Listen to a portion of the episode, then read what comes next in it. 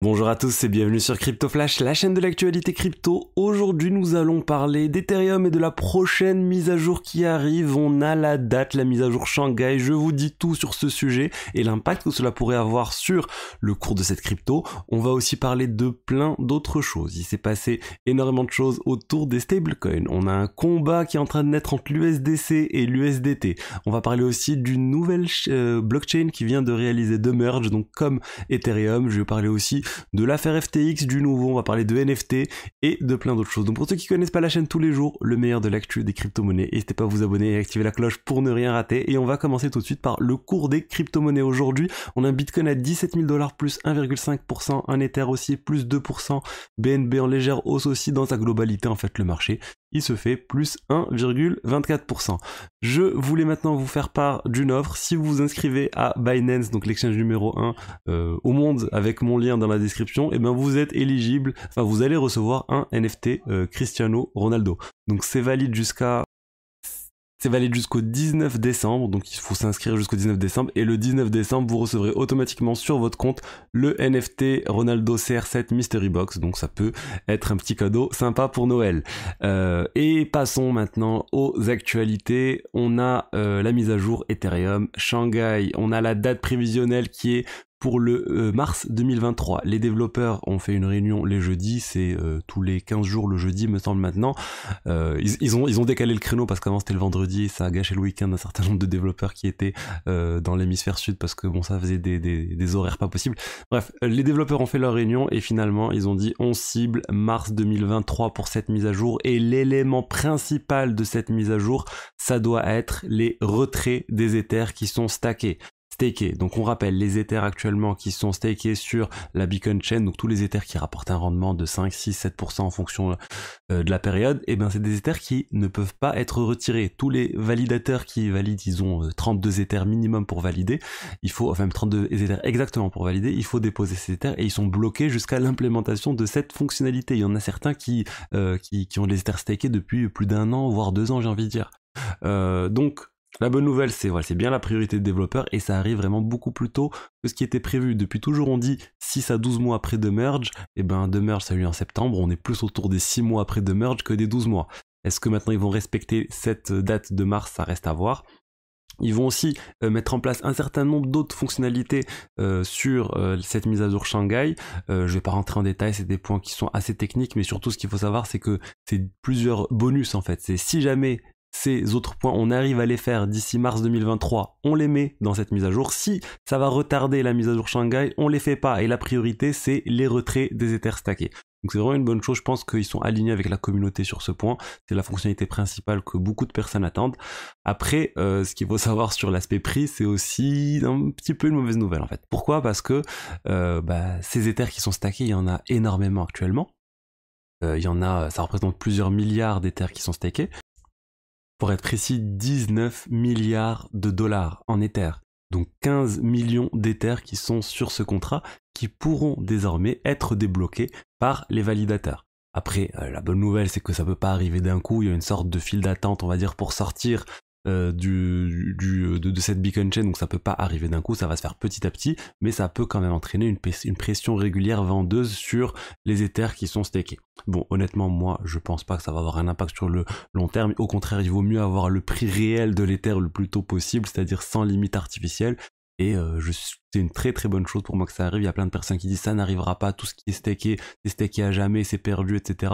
Les détracteurs, on va dire, de l'Ether euh, trouvent toujours des choses à dire, mais là je pense que ça va se faire. Et l'autre nouveauté, enfin plutôt l'autre fonctionnalité qui était attendue pour Shanghai mais qui n'arrivera pas sur cette mise à jour Shanghai, c'est le proto dunk sharding. J'en ai déjà parlé, cette, euh, EIP, euh, e cette mise à jour qu'on appelle aussi l'EIP 4844.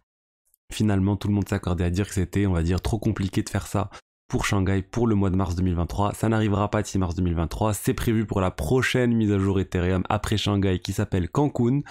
Et euh, là, l'estimation, on va dire, la cible, ça c'est plus du euh, troisième trimestre 2023.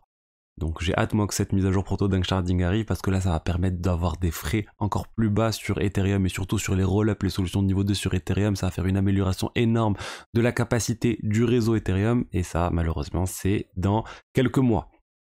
Parlons maintenant de cette guerre des stablecoins et on a Coinbase donc qui vient de lancer euh, une attaque on va dire sur l'USDT en offrant une fonctionnalité de conversion gratuite de tous les USDC des utilisateurs sur la plateforme Coinbase directement en USDT.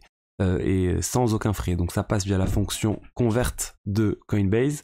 Euh, c'est pas via la fonction trading, attention, il faut vraiment aller sur l'aspect conversion euh, simple d'une crypto à l'autre et toutes les USDT que vous avez, vous allez pouvoir les convertir en USDC gratuitement avec zéro frais. Après, c'est pas garanti que ce soit du 1 pour 1 parce que c'est en fonction en fait du prix du marché quand vous allez échanger les USDT contre l'USDC, mais généralement ça se trade 1 pour 1 et ils sont clairement en train de dire venez passer à l'USDC, la stablecoin la plus réputée, celle dans laquelle on a plus confiance et les événements des dernières semaines ont montré qu'il y avait, on va dire, des risques. Donc ils profitent un peu de tout le buzz autour de FTX, autour un peu de la perte de confiance au niveau des, des exchanges et des stablecoins aussi en disant voilà, passez sur l'USDC.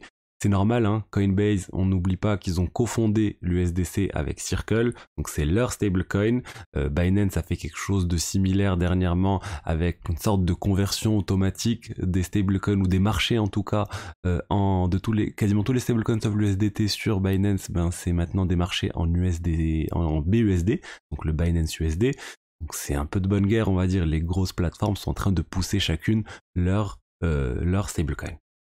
Je voulais maintenant vous parler de la Gnosis Chain. La Gnosis Chain, c'est une blockchain euh, qui a été lancée maintenant depuis un certain temps. C'était anciennement XDAI.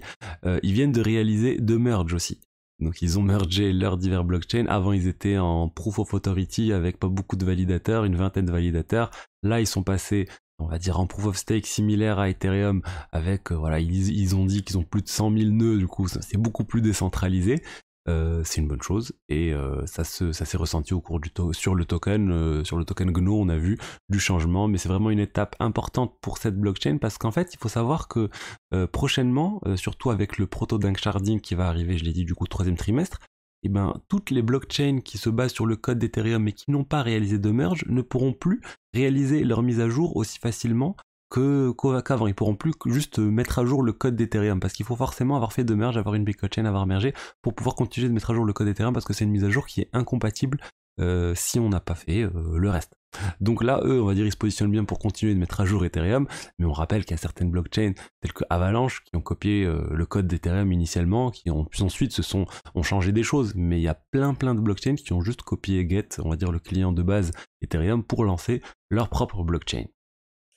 Je voulais maintenant vous parler de FTX. On a SBF qui a finalement accepté de venir euh, faire enfin de, venir devant le Congrès s'expliquer la semaine prochaine aux, États-Unis sur, bah, sur toute l'affaire FTX. C'est quelque chose les gens lui ont demandé de faire. Au début, il a refusé et finalement, bah, sous la pression, il a, il a accepté de le faire. De toute façon, en fait, le Congrès pouvait le forcer d'une certaine manière à venir, mais ça aurait été plus compliqué. Finalement, il accepte de venir volontairement.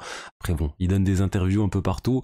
Là, il va faire la même chose, je pense, au Congrès en disant je ne sais pas, euh, je ne sais pas, je ne sais pas, je suis désolé, c'était, euh, on n'a juste pas fait attention et c'était pas du tout volontaire. Enfin, c'est le, discours qu'il nous fait depuis toujours. On a encore des sortes de combats sur Twitter entre SBF et CZ, le président de euh, Coinbase, Binance depuis depuis quelque temps. Là, les deux sont en train un peu de se chercher depuis quelque temps aussi. CZ a dit voilà, sorti des choses sur Coinbase. Je veux pas, je, veux pas faire que, que du drama sur sur euh, Twitter sur la chaîne mais sachez qu'il se passe des choses et pour ceux qui sont intéressés vous allez pouvoir trouver les échanges sur leur compte. Mais bon moi ce que j'avais appris c'est que euh, c'est que jusqu'au dernier moment en fait de la négociation entre SBF et CZ il y a eu euh, des tensions lors du rachat des parts de Binance dans FTX au dernier moment CZ a demandé 75 millions de dollars de plus. SBF a accepté. Enfin bon bref pas mal de choses, mais bon, rien de, de majeur, j'ai envie de dire, qui va changer le cours cours de, cours des divers tokens ou euh, les cours de l'histoire aussi. Parlons désormais de euh, OpenSea. OpenSea, la plateforme NFT. J'ai deux actus sur les NFT. Première sur OpenSea, ils sont encore en train de changer leur positionnement sur les royalties. Ils n'arrêtent pas de changer sur ce sujet. Ils avaient lancé un outil pour pouvoir forcer la mise en place des royalties. Ils ont été critiqués sur le sujet parce que c'était trop contrôlé par OpenSea. Finalement, ils ont dit OK, on va essayer de décentraliser tout ça en faisant un partenariat avec plusieurs autres sociétés euh, et ils attendent à ce que divers projets les rejoignent pour mettre en place cela, tels que LuxRare, Blur et, Sudo euh, et SudoSwap. Pour l'instant, ils ont quelques partenaires, mais bon, c'est pas les euh, plus importants, en tout cas tant mieux, de décentraliser ça, c'est ce qu'il faut faire pour euh, la mise en place des, des, royalties, forcer les royalties. Et l'autre point, il décale en fait à janvier la date limite pour utiliser cet outil pour les nouvelles collections NFT qui vont se lancer. parce qu'ils avaient annoncé initialement en novembre, finalement il décale à janvier. Et euh, ils remettent en place aussi une notion de NFT optionnel pour les personnes qui n'adoptent pas cet outil. Bref, OpenSea, ils sont en train de se chercher. Ils ont un discours confus sur l'aspect royalties euh, autour des NFT. Ils n'ont pas voulu céder en disant non, c'est bon, les royalties passent optionnels totalement. Ils sont assez, enfin, je pense qu'ils vont, moi, honnêtement, mon avis, ils vont continuer de perdre des parts de marché, des ils vont continuer de perdre des parts de marché jusqu'à rendre complètement optionnel. Les NFT, c'est mon avis. Et il y a aussi un combat sur l'écosystème Solana au niveau des NFT entre Magic Eden, donc la marketplace, et Metaplex qui est à l'origine du standard NFT sur Solana. Il y, a, une lutte actuellement sur le standard Metaplex pour les NFT parce qu'en fait on a euh, Magic Eden et euh, d'autres entités qui disent en fait que Metaplex ils ont trop de contrôle sur les NFT euh, Solana. Parce qu'il faut savoir en fait je, je le savais pas je l'apprends que Metaplex ils ont la capacité de modifier les NFT, les métadatas de n'importe quel NFT de euh, leur qui utilisent leur standard. Donc c'est extrêmement centralisé, c'est quelque chose qu'on n'observe pas par exemple sur l'écosystème Ethereum avec le comme le, le, format ERC21, personne n'a la capacité de modifier tous les métadatas de ce format d'un coup. Sur Solana, c'est le cas bizarrement. Du coup, ils sont en train de dire il faut qu'on trouve un moyen de décentraliser tout ça. C'est quelque chose qui arrive. Euh, enfin, en tout cas, Magic Eden pousse pour que ça arrive. Metaplex dit mais Magic Eden essaye de prendre le contrôle du format. Bon, euh, on va voir encore ce qui va se passer, mais là encore, moi, j'apprécie, enfin, je trouve ça complètement hallucinant qu'il y ait une société ou un groupe de personnes qui ait la capacité de modifier tous les NFT de tout le monde sur Solana. On a pu le voir des fois, il y a eu des, catastrophes quand c'est trop centralisé. Imaginons même un piratage de Metaplex, la clé comme Metaplex A qui permet de, euh, modifier tous les NFT, qu'elles soient volées, qui a un problème, eh ben, ça poserait vraiment un gros sujet. Donc voilà ce que j'avais aujourd'hui sur les actualités crypto de la journée. J'espère que le contenu vous a plu. Si c'est le cas, n'hésitez pas à vous abonner à ma newsletter aussi. Vous avez le lien dans la description avec le meilleur des actualités crypto de la semaine du contenu exclusif à ma chaîne. Sinon, likez, commentez et je vous dis à demain pour la suite. Au revoir.